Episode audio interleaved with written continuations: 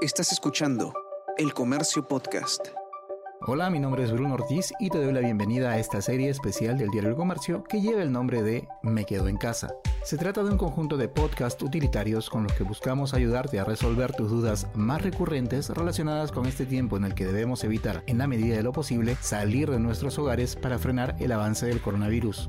Todavía continuamos en aislamiento social obligatorio, pero ya empezaron a reanudarse bastantes actividades en el país. Incluso se supo que los vuelos internacionales podrían reanudarse antes de que empiece la cuarta fase de reactivación económica, la cual está programada para agosto de este año. De acuerdo con el ministro de Transportes y Comunicaciones, Carlos Lozada, la reapertura de los vuelos internacionales de pasajeros estaba programada para la cuarta fase de la reactivación y están evaluando adelantarla, pero definitivamente será después de la reanudación de los vuelos regionales. El ministro aclaró, por supuesto, que para abrir estos vuelos internacionales tiene que haber un acuerdo entre partes y además abrir las fronteras entre ambos países.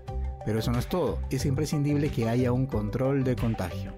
Pero para saber qué les espera a los que por necesidad o por deseo quieran viajar este año, conversamos con Alexia Keglevich, CEO global de Assist Card. Lo primero y más importante por saber es cómo va a ser el perfil del nuevo viajero tras el coronavirus. Yo sí creo que el perfil del viajero definitivamente tiene un después del coronavirus. Es un viajero mucho más consciente de la importancia de cuidarse, de protegerse la salud. Recordemos que antes un viajero típico se preocupaba mucho por su equipaje que no llegaba a destino. Hoy definitivamente ese perfil ya no está. También podemos decir que incluso hay ministerios de turismo que llaman eh, a este nuevo viajero generación C, por ejemplo en el, el ministro de Turismo de Jamaica.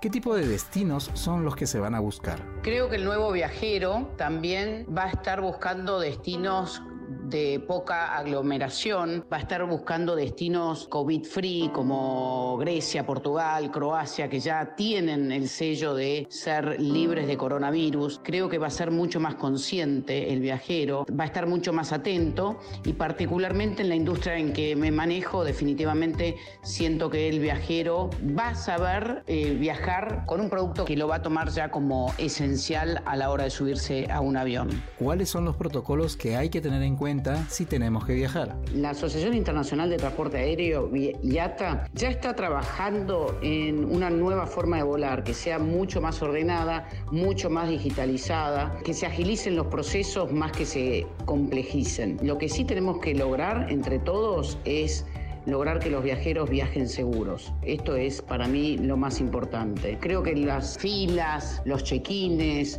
las aduanas, más que complejizarse, simplificarse y hacerlo lo más digitalmente posible. Y finalmente, ¿qué recomendaciones le da al nuevo viajero? Definitivamente tener en cuenta que ya salió el sello de seguridad global para aquellos hoteles, destinos turísticos, eh, restaurantes y, y compañías de hospitality que son certificados de sanidad y, que cumplen con las pautas necesarias de higiene y salud pública. Con lo cual, lo primero que les diría es moverse dentro de ese ámbito del Consejo Mundial de Viajes y Turismo. También creo que el viajero de hoy tiene que estar consciente de lo que está haciendo hoy en el día, consciente de las nuevas pautas, del distanciamiento, del lavado continuo de manos, de la utilización del tapabocas, de la utilización del alcohol en gel y ser muy cuidadoso y responsable. Esto creo que también es algo que llegó para quedarse y por último tener en cuenta, por supuesto, que es muy probable que algunos países requieran y sea mandatorio entrar con un producto como Asiscart y viajar con un producto como Asiscart hoy es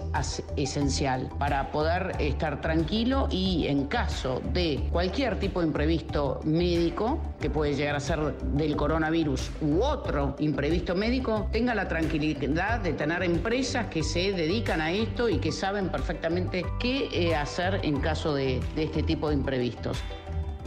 Hasta aquí hemos llegado con el episodio 28 de la serie Me Quedo en Casa, un conjunto de podcasts producidos por el comercio para atender las dudas más recurrentes relacionadas con este tiempo en el que debemos evitar salir de nuestros hogares para así ayudar a frenar el avance del coronavirus. Mi nombre es Bruno Ortiz y nos escuchamos pronto. Esto fue Me Quedo en Casa.